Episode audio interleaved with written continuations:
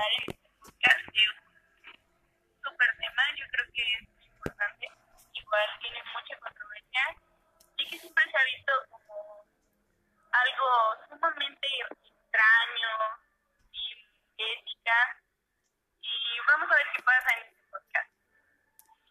La prostitución es un término que procede del latín prostitución, se trata de la actividad que realiza la persona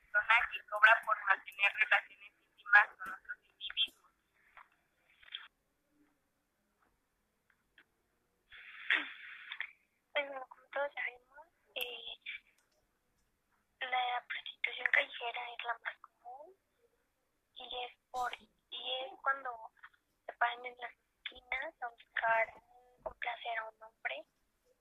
Eh, ellas lo hacen por necesidad, por dinero, por salir adelante.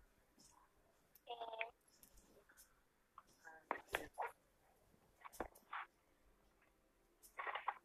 Hola, ¿qué tal ¿Cómo estás?